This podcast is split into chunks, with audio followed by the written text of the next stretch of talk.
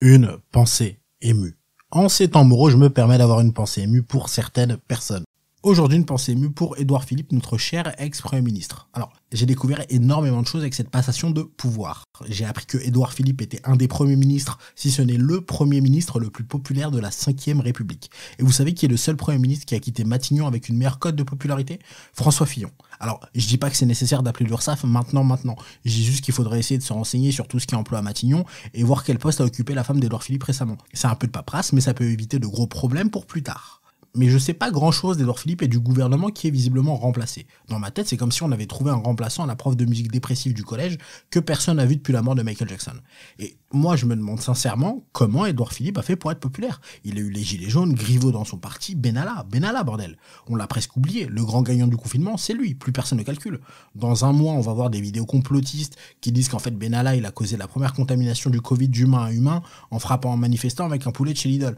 Et on dirait que c'est aussi à cause de la 5G, du pont de Ligonnès et de Bill Gates qui ont fait du pont de Ligonnès depuis le début. On les a jamais vus une seule fois dans la même pièce, donc le doute est permis et ils se ressemblent vachement.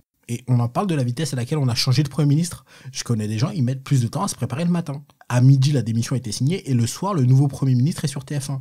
Et en vrai, à la place d'Edouard Philippe, j'aurais un peu le seum. C'est comme si tu quittais quelqu'un et une semaine après, ton ex présente son nouveau crush à ses parents alors que toi, ça a mis genre un an. Petite parenthèse, les Belges, c'est comme ça qu'on fait pour avoir un nouveau gouvernement, parce que je crois que vous avez perdu la méthode en même temps que la Coupe du Monde 2018. Les Belges, ça fait plus d'un an qu'ils n'ont pas de gouvernement. Nous, ça va nous prendre trois jours, et encore, c'est parce qu'il y a le week-end. En France, si Édouard Philippe avait démissionné mercredi, le jeudi, il y aurait déjà des manifs à cause de la nouvelle réforme des retraites, des gens avec des gilets blancs faits à partir de blouses de TP de chimie, 200 borgnes en une journée, et un nude de quelqu'un de droite. On est des gens pressés. Et ce que j'ai apprécié, c'est que le nouveau Premier ministre, il a quitté les Républicains le jour même pour devenir Premier ministre. Le gars change d'équipe au milieu de la saison, normal.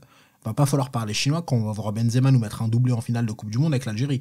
En plus, leur maillot il est vert, on sait tout ce que ça veut dire maintenant. Mais on a un nouveau Premier ministre. Je suis sur son Wikipédia et au bout de quatre lignes, ils disent qu'il est asthmatique. C'est pas une blague. Quand t'as une page Wikipédia où l'info principale de la section famille et vie privée c'est ton asthme, c'est chaud. Mais vous inquiétez pas, hein, ça va vite être noyé par les infos sur sa gestion de crise du 12e confinement, de la guerre entre les États-Unis et tous les pays qui ont encore du pétrole, ou l'acte 2000 des Gilets Blancs. Mais en vrai, être asthmatique et Premier ministre, je suis pas sûr que ce soit une bonne idée. Quand on voit qu'Edouard Philippe, il a commencé à développer un début de vitiligo au niveau de la barbe en étant Premier ministre deux ans, je suis pas sûr qu'avoir de l'asthme ce soit conseillé. J'espère qu'il a de la ventoline en stock parce qu'être Premier ministre, c'est une chose, mais là, on parle de la France, il faut du cardio. Être Premier ministre en France, ça ressemble beaucoup plus à un épisode un peu trop long de Jumanji qu'à une expérience professionnelle. S'il y a bien deux tafs que je souhaite jamais faire, c'est Premier ministre en France et président. Alors oui, financièrement, t'es à l'abri, mais à tout moment, tu vas à la boulangerie acheter ton pain, tu te prends une balayette d'un gars que t'as pas vu venir si on fait un sondage en demandant aux Français s'ils aimeraient pouvoir mettre une petite tape sur la joue à quelqu'un de l'exécutif, je pense qu'on risque d'avoir le premier résultat d'un sondage qui dépasse les 100%. Après, est-ce que le peuple n'est pas un peu en colère parce qu'on les prend un peu pour des cons? Est-ce que la violence du peuple n'est pas légitime face à la violence institutionnelle? Va-t-on être reconfiné? Claude aurait-il dû gagner Colanta Est-ce que t'es sûr de t'être brossé les dents ce matin?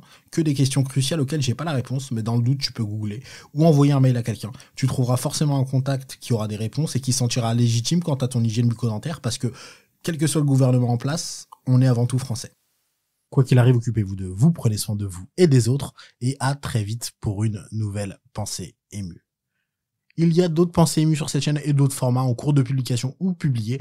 N'hésitez pas à aller les voir et à vous abonner si ça vous plaît.